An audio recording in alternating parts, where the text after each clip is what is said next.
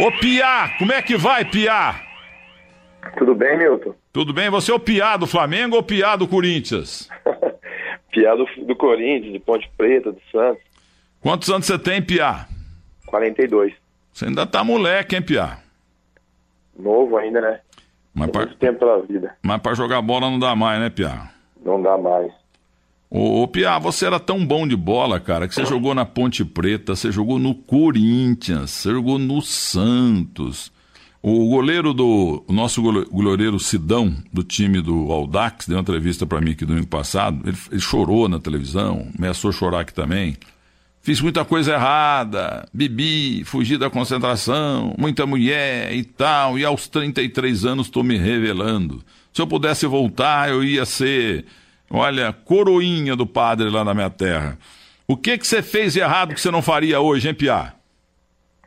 Olha, né, muita coisa, né? Eu, dentro da minha vida, dentro do futebol, nunca, nunca fui um profissional, né? Como deveria ser.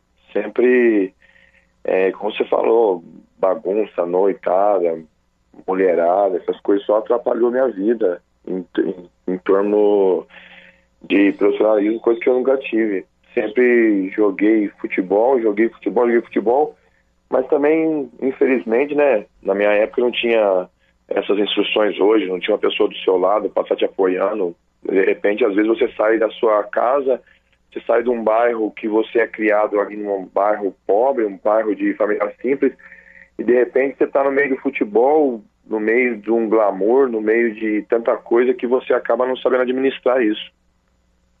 Agora, Piá, vamos ver. Na Ponte Preta, você fez quantos gols mais ou menos? E cita aí uns 10 jogadores do teu tempo, vamos ver. Olha, eu fiz, acho que não tenho certeza assim, acho que fiz uns 40 e poucos gols, 40 gols lá na ponte. Que na minha época jogou Ronaldão, Elivelto, Mineiro, Washington, Macedo, Alex Oliveira, Regis Pitbull e Ronaldo Giovanelli. Jogou vários jogadores comigo lá. Tá, e depois você foi pro Santos ou pro Corinthians primeiro? Não, eu fui no Santos primeiro antes da ponte. Do Santos eu fui vendido pra ponte. Tá, Depois então, eu fui pro Corinthians. então, no Santos, no Santos que sempre revelou jogadores. Que ano que você jogou no Santos? Quantos gols e com quem que você jogou mais ou menos lá na Vila? Ó, no Santos eu fui fui vendido da Inter de Limeira em 96. Eu, no Santos eu acabei jogando pouco, acho que eu fiz não, não cheguei a fazer 10 gols no Santos. E depois lá joguei, nossa, joguei com o Marcos Assunção, joguei com o Wagner, Jameli, Robert, Camanducaia, Narciso, e o Vanderlei Luxemburgo foi meu treinador e entre outros grandes jogadores. E quanto tempo você ficou no Santos? Eu fui vendido em 96, aí eu joguei o brasileiro, depois nós fomos campeão da Rio São Paulo, paulista, brasileiro. Aí depois eu fui emprestado, fui para Curitiba, eu rodei vários times. Eu era do Santos, mas sempre saí emprestado. Depois eu acabei voltando para o Santos de novo em 2000 e depois eu fui vendido para Ponte Preta. Tá, e quantos gols no Santos, você lembra ou não? Não lembro. Tá. Mas não foi muitos gols não, porque eu joguei pouco no Santos. Bom, mas se você jogou pouco, como é que você foi pro Corinthians? Não, no Santos eu fui para Ponte Preta. Ah, sim. Aí na ponte você foi bem, aí que você foi pro Corinthians. Na Ponte que eu fui pro Corinthians. Tá, e aí como é que foi? É, na Ponte Preta, né, eu joguei quase oito anos na Ponte. E aí foi quando o Márcio Rivelino me procurou, me levou em São Paulo para falar com, com, com o Rivelino. Aí onde eu conversei com ele, acertei tudo no Corinthians. O Oswaldo Oliveira era o treinador que tinha me pedido também. E eu acabei indo pro Corinthians. Mas infelizmente também eu fui numa época que o Corinthians não vinha bem, estava com vários problemas, o time estava em reformulação, tinha saído quase todo mundo e acabei jogando 2004 lá e depois eu saí e fui para Portuguesa. Tá, e com quem que você jogou no Corinthians? Fábio, é, Fábio Costa, goleiro, Rogério, Anderson, zagueiro, Fabrício, Gil, é, Marcelo Ramos, Rincon, esses jogadores. Fez gol? fiz dois gols. Tá, e na portuguesa, como é que foi? Na portuguesa eu fui depois emprestado também, né? Para jogar o brasileiro. Acabei fazendo seis gols no campeonato brasileiro lá. E depois eu acabei voltando para Ponte Preta. Você lembra com quem você jogou na portuguesa, alguns? Português era o Bleger, o Leandro Amaral, o Regis estava lá também, o Paulo Isidoro, o, o eterno capitão. Esses aí. O Hollywood. É isso. Aí você voltou para Ponte Preta. Quantos anos você tinha quando você voltou para Ponte Preta? 30, 32, 33 anos. Tá. Aí agora vamos na parte ruim que você está lutando agora para se recuperar, porque eu entrevistei a tua esposa, fiel esposa, que normalmente o cara vai para cadeia e a mulher some. Ela não, ela estava lutando por você, deu uma entrevista emocionante aqui. Inclusive, você estava recolhido aí num presídio de Hortolândia, porque ia ser julgado dia tal em Campinas, no Fórum de Campinas. Mas você estava recolhido, preso na cidade de Bauru, num presídio lá. E aí depois você me ligou e falou, Milton, fui liberado, tô solto. Então conta isso. Olha, né, isso, Milton, é a parte, acho que a, a parte pior da minha vida foi quando eu parei de jogar futebol e, né, como você mesmo falou, né, da esposa fiel tá do meu lado, e eu não falo nem tanto ao ponto de você ser preso. Falo até do lado do futebol mesmo, né, que quando você para, as pessoas se afastam, né? E hoje o que eu mais vejo são um amigo meu, jogadores, tudo que quando para de jogar futebol, a família abandona, a mulher já abandona, já põe na justiça e abandona. E eu, graças a Deus, minha mulher sempre esteve aqui do meu lado. Mas infelizmente eu acabei parando né, de jogar, onde me deu diabetes em mim. Eu não pude mais jogar até através por causa disso aí também, quando me deu esse problema. E eu parei e não abria as portas, não aparecia nada, eu procurava, fiz curso de treinador, fiz o tudo, e procurando um emprego, e ligando aqui, ligando ali, e as coisas foi dificultando, dificultando para mim, e eu comecei a jogar, jogar master, jogar amador, essas coisas, e foi onde eu acabei conhecendo algumas pessoas nesses jogos também aí que eu estava fazendo de amador, lá em São Paulo, na, na Copa Kaiser, e umas pessoas que acabaram falando para mim que fazia algumas coisas e que ganhava dinheiro e tal. E eu estava em um momento de muita dificuldade, acabei indo para o lado errado e chegou onde chegou. E o que de errado que você fez, para quem não sabe? Porque deu mídia, viu? Toda vez que te prenderam, saía em tudo quanto é lugar. É, o pessoal acabou me convidando, me levando junto para mim ver como é que era. E a gente acabava é, entrando nos bancos, né, fazendo recolhimentos. Você colocava um dispositivo lá nos bancos e onde a gente retirava o, o valor do saque, o valor do depósito que as pessoas faziam. Mas como é que funciona isso? Que jeito que faz isso? Ah, um, é um dispositivo que você coloca dentro do, dentro do, do, do caixa eletrônico e quando a pessoa vai lá fazer o depósito dela, o, esse dispositivo segura o envelope. Aí você volta depois e você retira. Pescando, né? Isso. E, mas aí o prejuízo é do banco ou é do coitado que fez o depósito? Não, o banco, a pessoa que, que foi feito o depósito, ela volta no banco depois, né, reclamar que não foi feito o depósito dela e o banco devolve o ressarce. E você, ô, ô, querido Piá, você fez isso muitas vezes? Ah, eu fiz várias vezes sim, Milton. Eu, como eu te falei, eu estava num momento difícil da minha vida e eu achei que fazendo isso ia me ajudar e acabou atrapalhando, foi mais ainda.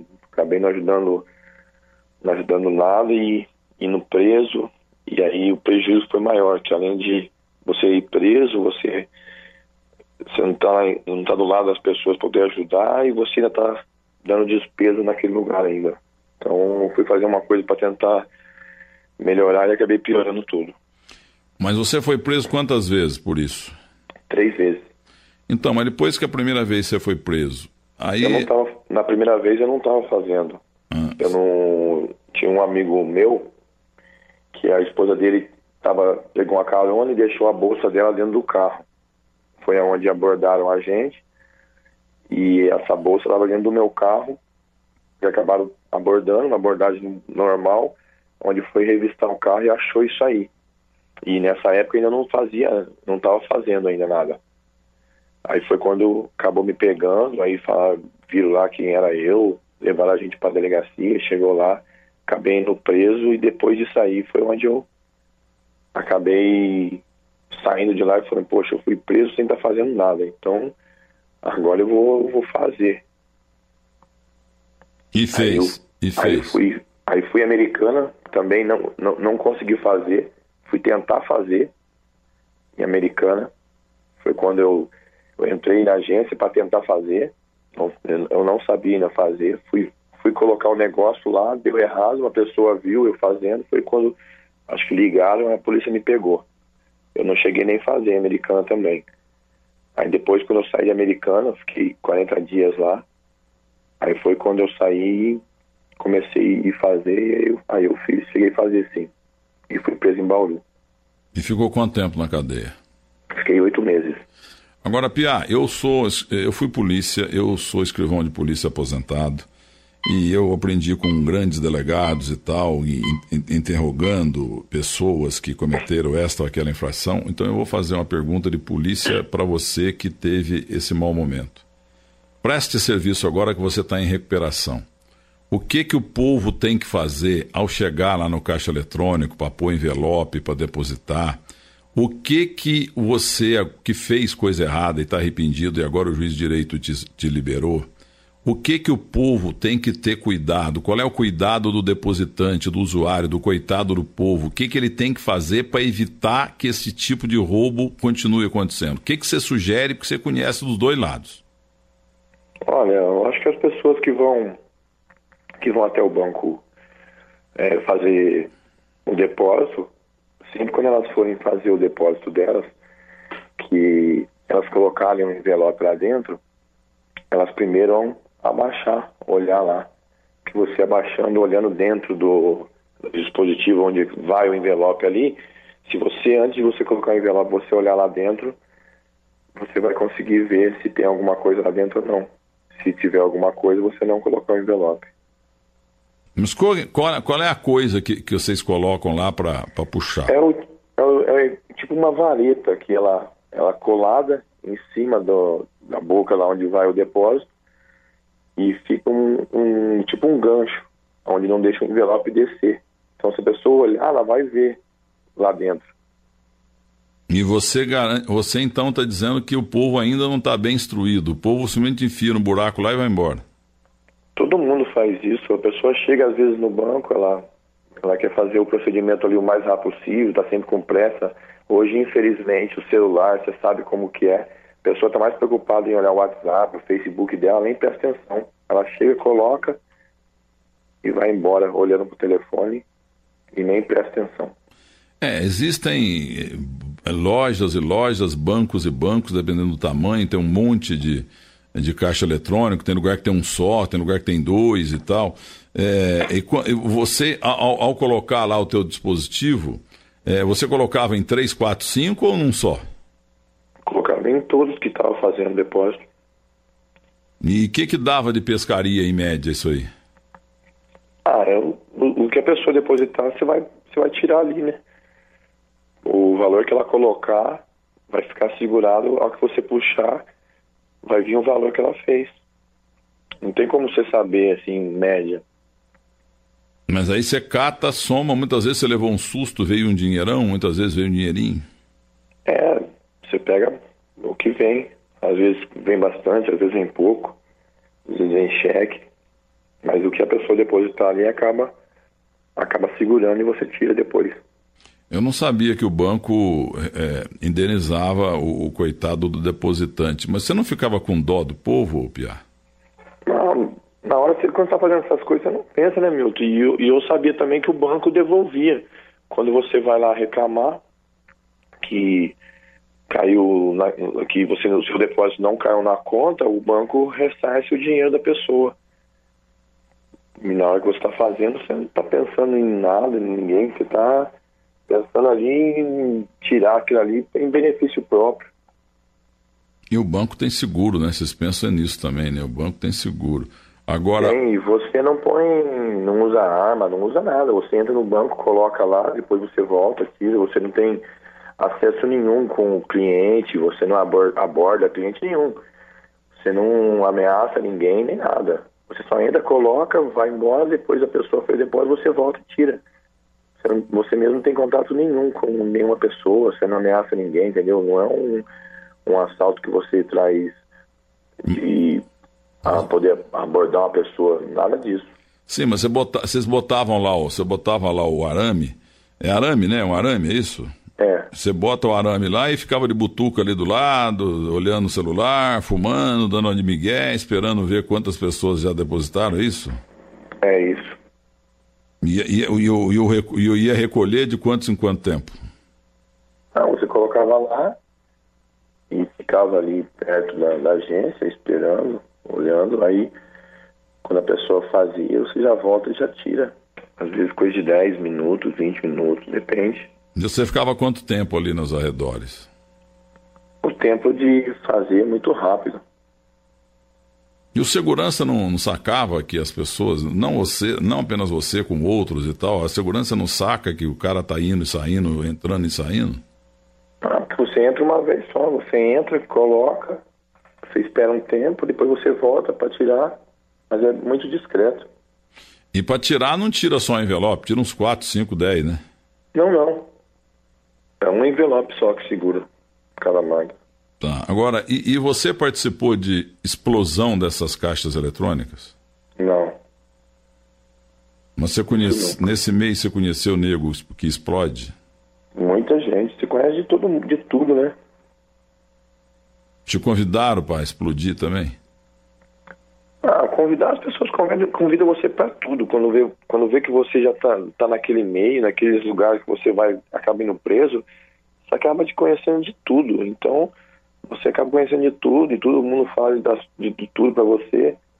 Mas eu mesmo, eu infelizmente, eu, o que eu fiz foi só isso mesmo. Não, nunca fui para outra coisa. Ô, ô, ô Pia, aí na tua região de Campinas, você voltou a morar em Campinas com a tua mulher, né? Com teus filhos. Em Araras. Araras. Então, aí na Grande Campinas, nós temos. Aliás, o que essa grande Campinas, que é um dos, um dos grandes centros econômicos nesse país, nessa toada, Campinas vai superar o grande Rio de Janeiro. Ribeirão Preto, a grande Ribeirão também está espetacular, a grande São José dos Campos também. Estado de São Paulo carrega o país nas costas. Mas aí nós temos muitas empresas de valores e tivemos dois mega assaltos. Um deles parece que levaram 70 milhões de notas, no outro levaram 30 milhões de notas, dinheiro em espécie. Nesse mundo aí que você está saindo, mas algum amiguinho teu chegou a te dar dica de amigo nosso lembra aquele cara e tal, não sei o que, está envolvido aí, porque a polícia andou pegando alguns. Você soube disso? Algum, algum conhecido teu participou? Não, conhecido meu não. Você fica sabendo, né? Como eu estava lá dentro, eu fiquei sabendo desse assalto lá da Protege que tinham pego lá muitos milhões lá. Como você falou, né? Lá dentro você fica sabendo de tudo que se passa, né?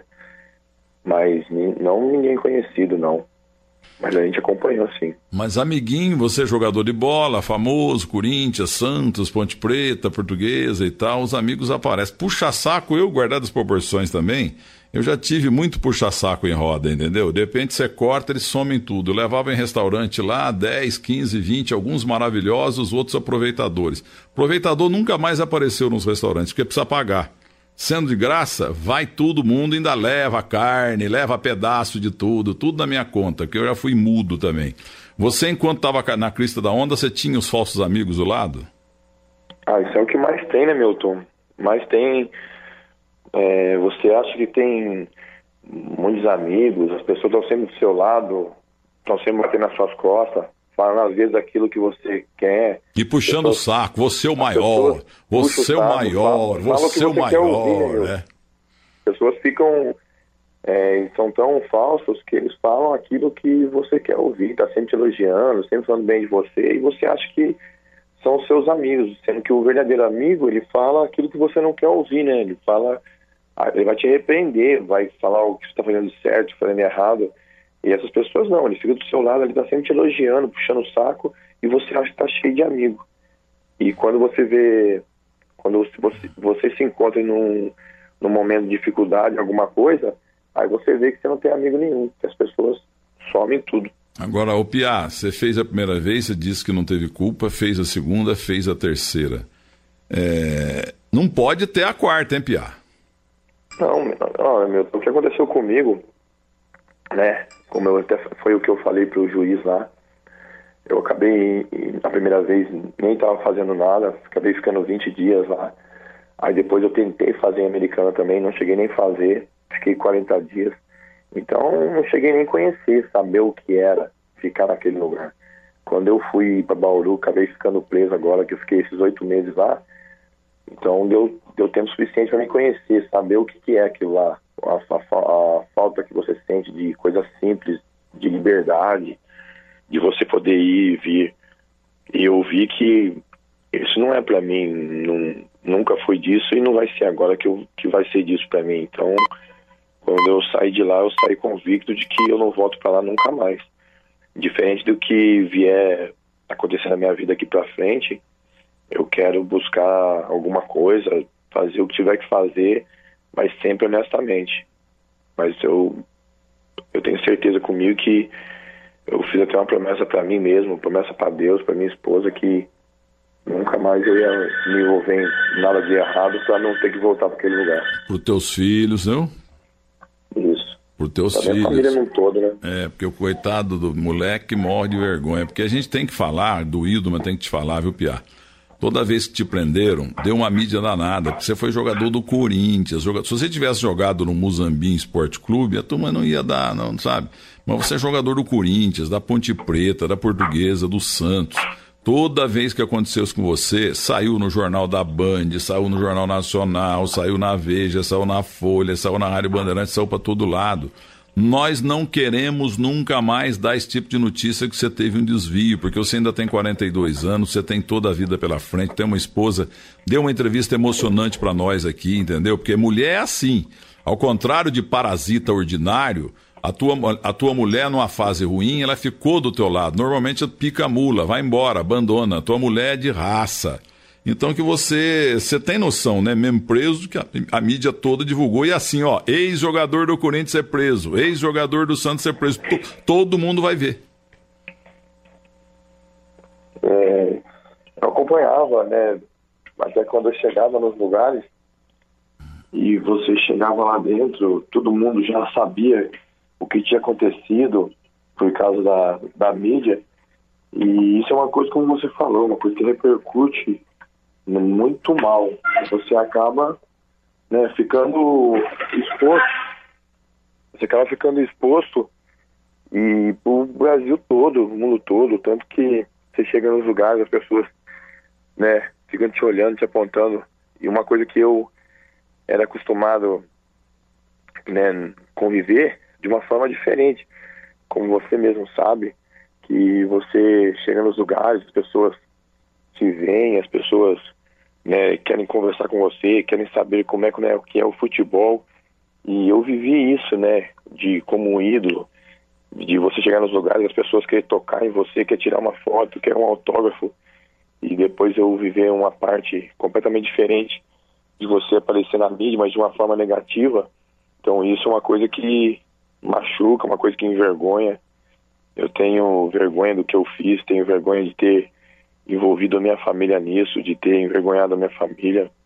Eu, como eu falei, eu peço perdão a todos eles, né? As pessoas que que estavam ali do meu lado, que sofreram do meu lado, porque você vai preso, você acaba levando a sua família junto com você. Eles, as pessoas que estão realmente do seu lado, elas sentem e vivem aquilo junto com você. Então eu me arrependo muito do que eu, do que eu fiz e eu tenho consciência de que tudo que eu quero na minha vida agora aqui para frente é uma vida diferente, uma vida, uma vida com Deus, uma vida é, de nunca mais voltar a acontecer o que aconteceu, de viver como eu vivia antes, de trabalhar, ganhar um dinheiro limpo, um dinheiro Tranquilo, até porque eu falo para você, Milton, é um dinheiro que você não vê, você não faz nada com ele. Você ganha ele e você não vê ele.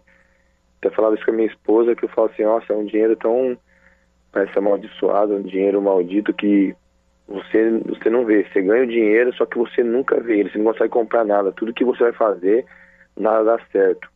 Então não é uma coisa abençoada por Deus, é uma coisa que eu não quero para minha vida nunca mais. E ainda falando da tua amorosa esposa, como é que ela chama mesmo? Esqueci o nome. Pablin. E como é que é? Pablin. É, um nome diferente, eu lembro. E Lajoso, né, teu sobrenome? Jandoso. Jandoso. Então ela falou: olha, ele está aqui em Campinas, aqui no presídio de Hortolândia, porque vai ter agora dia 5, não sei se é 5 de abril ou 5 de março, ele vai ser julgado aqui, porque ele está lá em Bauru, mas foi, foi trazido para cá. Se Deus quiser, você acabou de falar do juiz aí, né? E o juiz decidiu, está decidido, e o juiz te ouviu. Como é que foi que você, na, na audiência lá, você prometeu para ele? Ah, não, antes eu tenho que perguntar o seguinte: você nunca pegou em, em revólver? Não. Tá. Nunca, nunca fiz assalto nenhum com arma. Tá. E como é que foi a audiência lá? O juiz foi compreensivo? É, você jurou de pé junto que não vai fazer mais isso, mas ele deve ter puxado a orelha e disse: olha, a terceira vez, vou te sortar, mas se na quarta você vai ficar uns 10 anos. Como é que o magistrado, o juiz de direito de Campinas, falou para você na audiência? É, a audiência foi em Bauru lá mesmo, né? Eu fui para Bauru e fui, tive audiência lá em Bauru mesmo. E na, na audiência, ele pede para você falar da, da sua versão, onde eu falei, falei, né, que realmente eu tinha feito, eu fui réu confesso na audiência que eu tinha feito e conversei com ele, foi onde ele conversou comigo, falando que, né, que eu já tinha sido preso outras vezes e tal, tem garantia, garantia que ele tinha, que se ele fosse me soltar, eu não ia voltar a fazer a mesma coisa de novo. Aí eu falei para ele que era uma coisa que eu não podia é, falar ali para ele que não ia mudar em nada, ele ia acreditar em mim ou não. Mas era uma coisa que eu tinha jurado para mim mesmo que nunca mais eu voltava para aquele lugar, porque né, eu fui para audiência, você vai algemado daquela forma, você é tratado como um bicho, como um animal, e eu não queria nunca mais aquilo para minha vida. E foi aonde o, o juiz me concedeu a liberdade. Mas com que condições? Você está com insursi ou coisa parecida? Você está tá totalmente liberado ou você não pode é, rescindir? Não, eu fui solto, né? Ele vai, vai sair a condenação agora. E até sair a condenação agora, que a condenação que ele me der, eu já paguei ela praticamente, né? Do tempo que eu fui preso. A condenação que ele me der, eu já, já praticamente já cumpri. E até sair essa condenação agora, eu estou assinando a carteirinha. Tem de uma vez por mês no fórum assinar a carteirinha. Que carteirinha, ô Piá? Não, eles falam carteirinha. Uma vez por mês você tem que ir até o fórum, se apresentar, levar um documento, o documento seu, e aí lá eles vão ver o processo que você está e você assina uma, um livro lá no fórum de comparecimento. Uma ah. vez por mês você tem que comparecer no fórum e assinar. Lá em Bauru? Não. É, como eu sou de Araras, então você assina na cidade onde você mora. Ah, tá. Agora, é, é claro que, perguntando de curioso, é claro que você não, nessas pescadas aí no caixa eletrônico, você não levou 20 milhões, 30 milhões, 100 milhões, 200 milhões. É, quanto que, é, não valeu a pena. Mas quanto é que você acabou amealhando aí, vai? 100 mil reais, 80 mil reais, ou gastou tudo? Olha, do tempo todo que eu, que eu fui fazendo aí, você não tem noção de quanto, porque você vai, pega lá 5, 2, 3, outra vez você pega mais, pega menos, então o dinheiro que você vai pegando, você acaba pegando e você vai usando ele, porque não é um, um dinheirão, não é bastante dinheiro, é um dinheiro para você se manter. Então, praticamente eu ia, eu fazia, fazia, fazia lá a semana, praticamente você paga as contas, paga as despesas e o dinheiro vai embora. Aí você vai lá e faz de novo, pega o dinheiro, vai pagando isso, fazendo aquilo, comprando aquilo. Não é um dinheiro que você tem condição de você pegar, guardar, pegar um valor alto que você vai guardando, guardando, guardando, você guardou lá, você tem 100 mil, 200 mil guardados. Não. O que você vai pegando, você acaba usando e você quando, quando aconteceu comigo, deu, deu ser preso, mal deu para pagar o advogado. Certo. E qual advogado? Porque a tua mulher elogiou muito o advogado. Quem é o advogado que te auxiliou legal nessa aí? É aqui de Araras mesmo, o doutor Fabrício. Trabalhou de graça, tenho certeza, né? Porque gosta de você. É, não, ele foi pago, né? Eu paguei ele. Mas ele trabalhou muito bem, sim. Me ajudou muito. E, e, e para ter coragem de fazer isso aí, você utilizava droga? Não, nunca utilizei droga. Certo. E agora que você está solto, se Deus quiser, agora você vai trabalhar, você está querendo entrar em contato com o. Card... Como é que chama o cara da Ponte Preta aí, o Cardielli aí, o cara que ressuscitou? Sérgio Carnielli? Sérgio Carnielli. Esse jeito eu não conheço, mas esse cara fez um bem danado para a Ponte Preta. O, temos aí uma outra santa figura que ajuda até cronista esportivo em uma fase.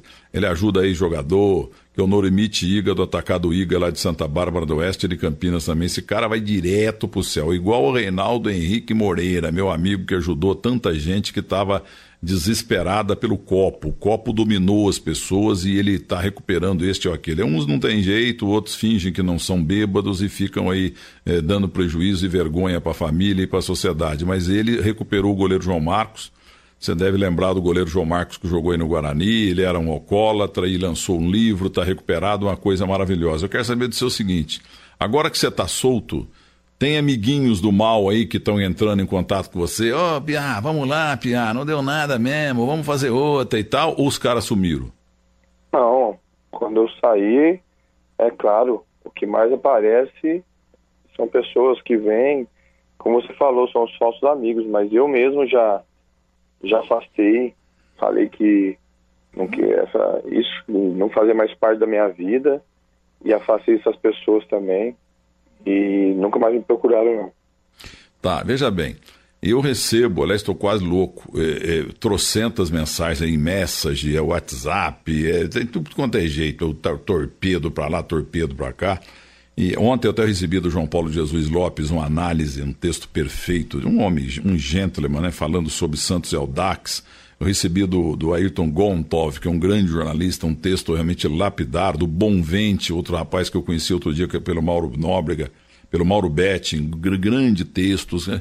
Vem muita coisa eh, torta e tal, mas vem muita, muito texto exemplar de pessoas muito inteligentes. O que eu quero dizer com você é o seguinte: é, assim que você saiu da cadeia, você começou a mandar para mim um é, WhatsApp. Você mandou em textos assim, manchetados e eu vi que o teu português, ele estava bem português de cadeia. Isso que eu vou te perguntar. Porque é um português diferente, é uma terminologia de palavras que vocês usam na cadeia. Claro que se você fica um, dois, três, quatro, seis meses na cadeia, você, a língua passa a ser o idioma ali da cela. Você tem que se, se adaptar aos outros caras lá que falam de um jeito X. Você teve que mudar, né? Você, você começou a falar diferente, escrever diferente, né, Pia? É, você, você fica em Minas fica seis meses num time jogando, você volta falando uai, uai, sou, uai, sou para tudo quanto é lado. Você acaba acostumando, você falando ah, diariamente com as pessoas, você acaba pegando o, modo deles falarem.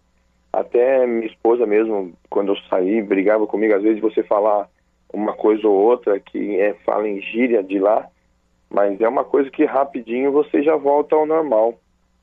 Eu mesmo né, nunca fui de falar em giz, nunca fui de falar no meio de malandragem, mas acaba você lá no convívio, você acaba acostumando, pegando o jeito de falar.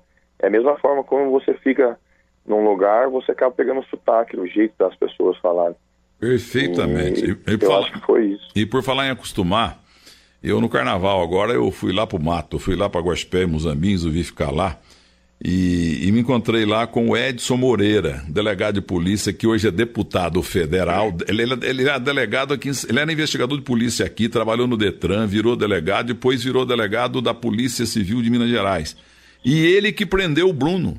E ele foi delegado em Muzambinho. Eu tenho fotos com ele de 20 anos atrás. Então, encontrei com ele várias vezes aqui em estacionamento da Bandeirantes, quando ele vinha dar entrevista para o Zé Luiz da Atena no, no Brasil Urgente virou, pelo Brasil Urgente, ele virou estrela, tanto é que teve uma votação extraordinária em Minas, hoje é deputado federal.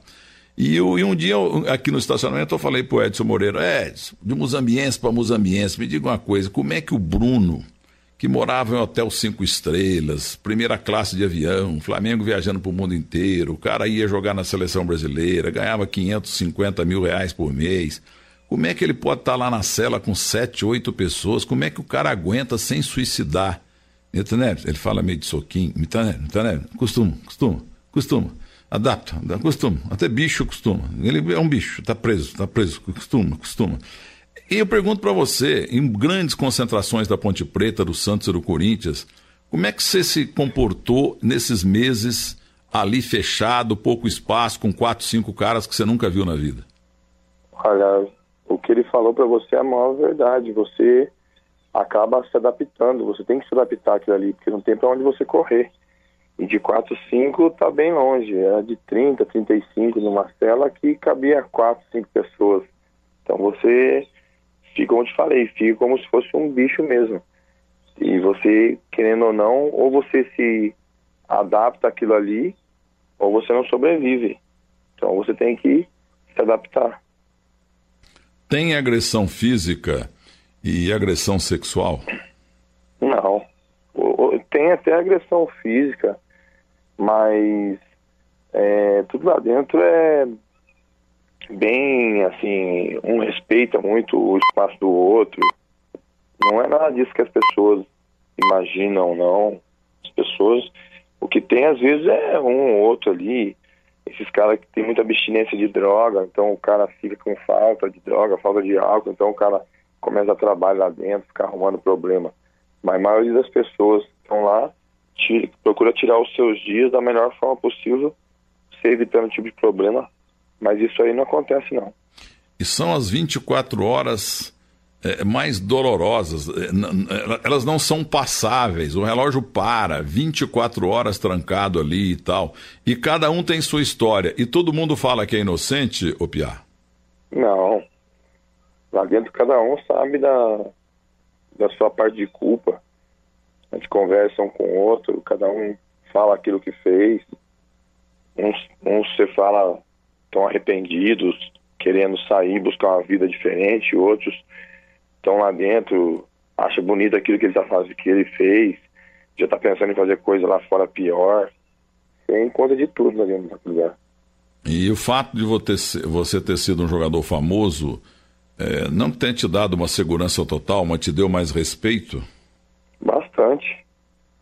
O que mais você, como você falou, né, a respeito de de, da gente aqui fora, que enquanto as pessoas lá dentro é a mesma coisa. Você chega, todo mundo quer saber o que você fez, por que está ali, como é que era, onde está os times que você jogou, como é que é lá dentro, o dia a dia. Então isso te traz um traz sim um respeito muito grande lá dentro.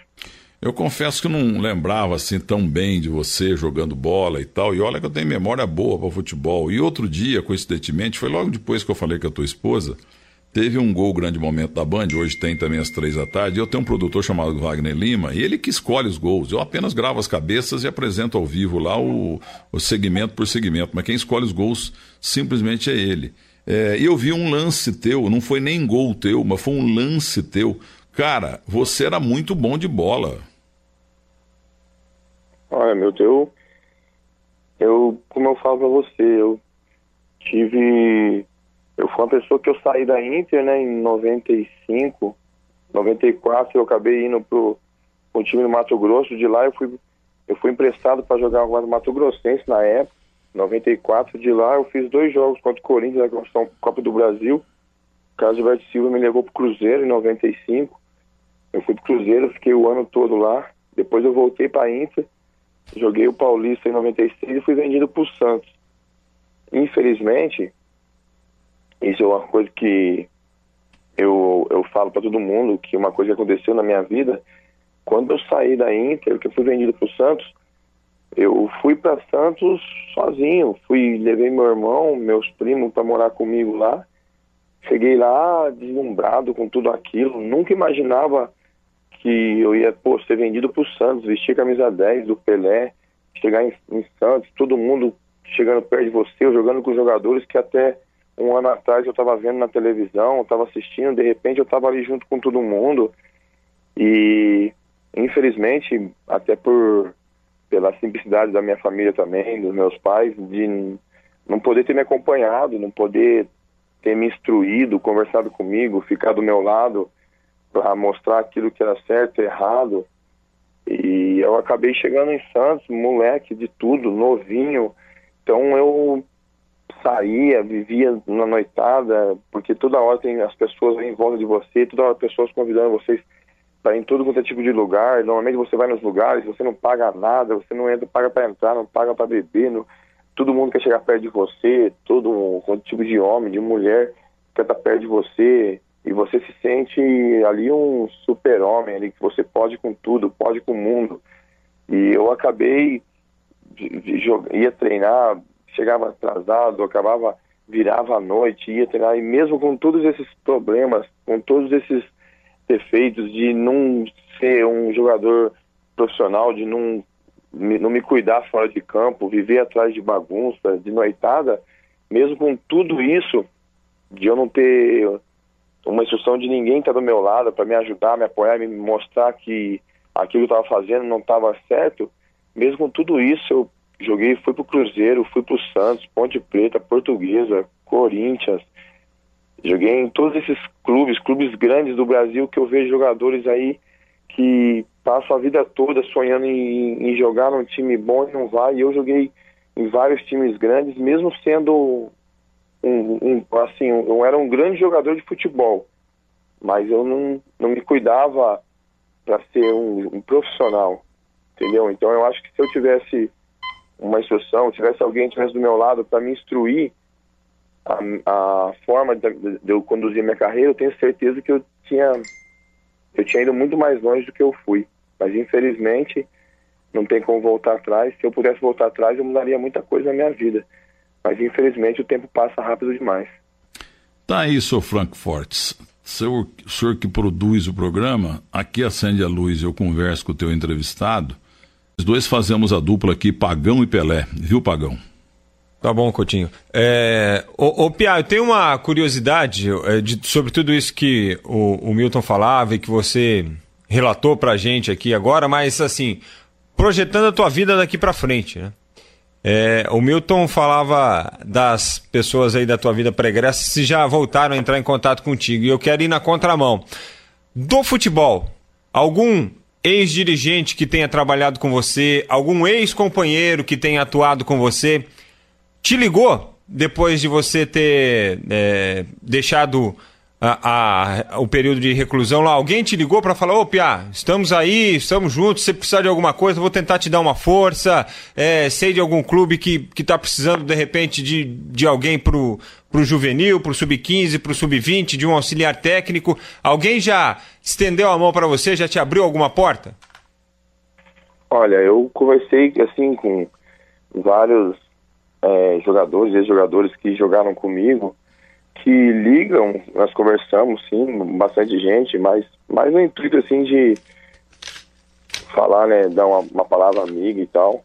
Conversei, a única pessoa que conversei, assim, a respeito de futebol foi que eu acabei né, ligando para ele, que a minha esposa já tinha falado com ele, é, o Giovanni lá, que é, é vice-presidente da Ponte Preta, eu acabei falando com ele, onde ele falou para mim que ia, ia ver se me levava lá para conversar comigo, para ver se conseguia ajudar em alguma coisa lá para abrir as portas para mim. Mas definitivo até agora nada. Mas só isso aí mesmo que ligou de a respeito de futebol, que eu liguei, né? Eu procurei ele. E como é que você está vivendo hoje? Eu estou fazendo jogos, jogando, jogando Master, jogando Amador, e a minha esposa, a gente montou um salão de cabeleireiro e ela trabalhando no salão também. E olha que interessante é o seguinte, os companheiros aqui da Bandeirantes, ex-jogadores como você, o Ronaldo Soares Giovanelli, o Neto, o Denilson, eles fazem jogos beneficentes para tudo quanto é lado aí. E nós fizemos até um evento muito bonito para pai lá em, aí perto de Foz do Iguaçu, lá em Toledo, Cascavel entendeu? Fizemos uma pagazinha outro dia em Curitiba também. Você tem que ficar ligado. Fala, eu vou te dar depois o telefone do Renato Nalesso, que é o produtor do programa que o Neto faz aqui na Band.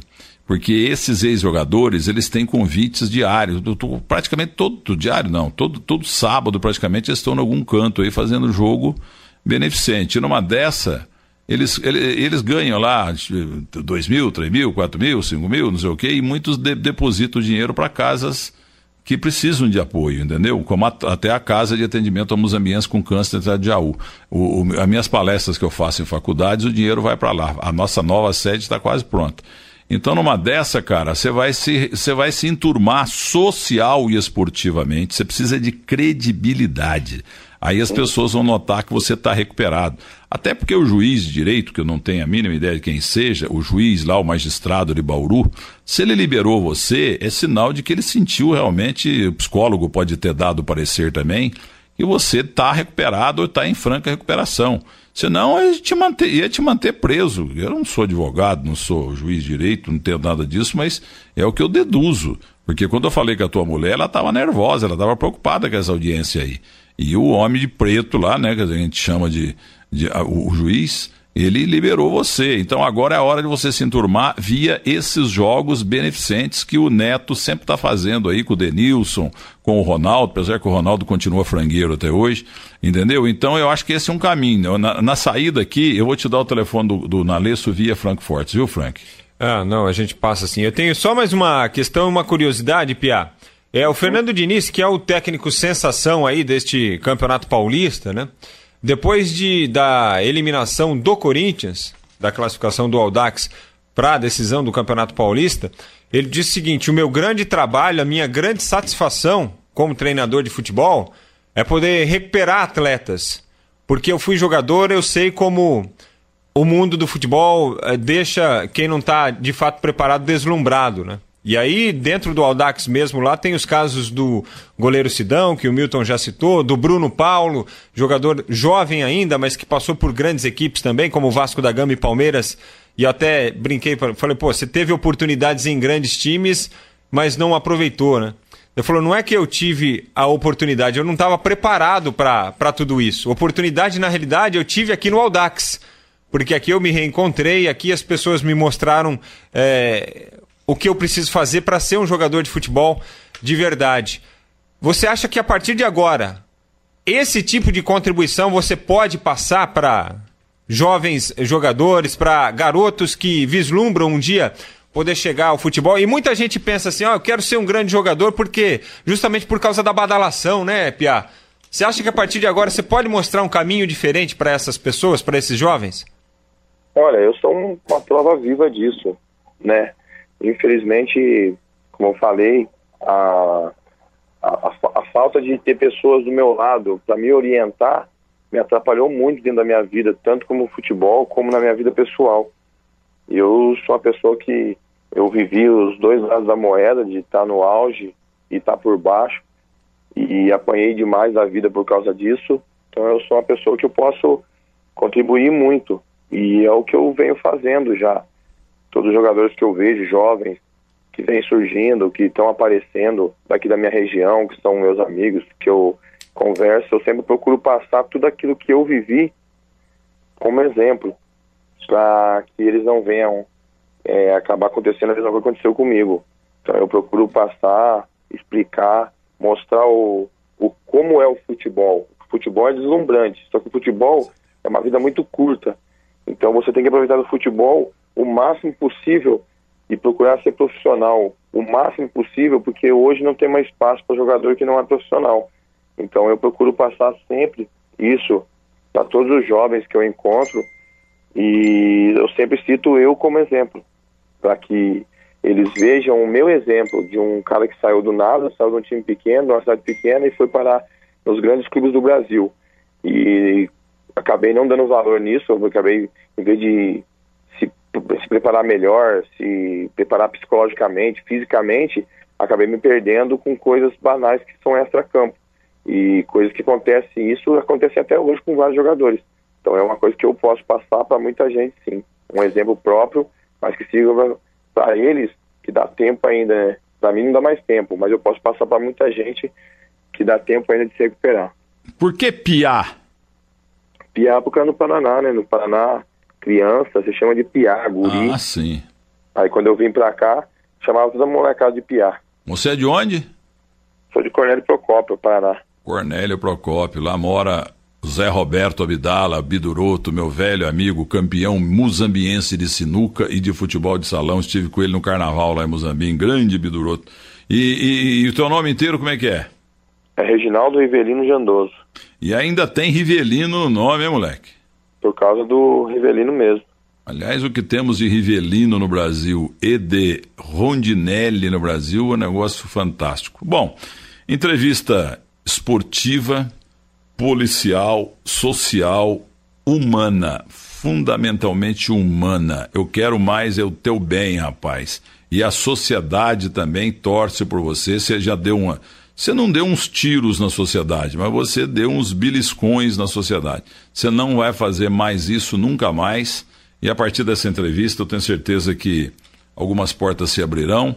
Vou falar com o Santo Iga, lá da cidade de Campinas, do Atacado Iga, e com o Carnielli, que eu não tenho o prazer de conhecer. O Mineirinho, ah, você que escuta tudo aí, Mineirinho, fala aí com o homem. Oliveira Andrade, fala aí com o homem, entendeu? Agora, o senhor esgotou, igualzinho eu acho que o Aldax esgotou seu estoque de milagres, entendeu? Que vai perder o Campeonato Paulista. Você esgotou teu estoque de pisada de bola. Você não vai fazer isso nunca mais. Mas depois eu vou te convidar para pescar, mas não pescar em caixa eletrônico, pescar, pescar lá no, na, na fazenda do IP, lá que nós fizemos um açude muito bonito lá em Guaxpé, que é pertinho de, de Campinas. Você vai pescar o tanto que você quiser lá. Um grande abraço para você, viu, Piá? Obrigado, Milton, de abrir o espaço para mim. Acho que isso é uma coisa que é muito importante e você pode ter certeza que é uma coisa que é difícil quando você chega aonde eu cheguei, chegar num ponto de onde eu cheguei, de chegar até ser preso, as pessoas fecham as portas, né? E você é um cara maravilhoso aí, eu acompanho a sua vida, a sua carreira desde quando eu jogava, você é um cara que só ajuda as pessoas, então é por isso que Deus te abençoa demais sobre isso aí.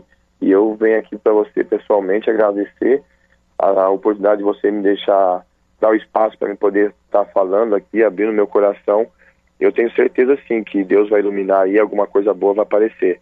Mas antemão agradeço a você, agradeço todo mundo do seu programa aí, de coração mesmo. E pode ter certeza que não preciso mais ter nada não, porque daqui para frente é vida nova. Eu já, nesses 45 anos de São Paulo, em 44 anos de duas rádios muito fortes, né? E quase 45 ano agora. Em 45 anos eu fiz grandes entrevistas Fiz entrevistas ruins também, mas essa de hoje foi uma das melhores. Um grande abraço, boa sorte, viu, Piá? Obrigado, Milton. Um abração. Muito obrigado.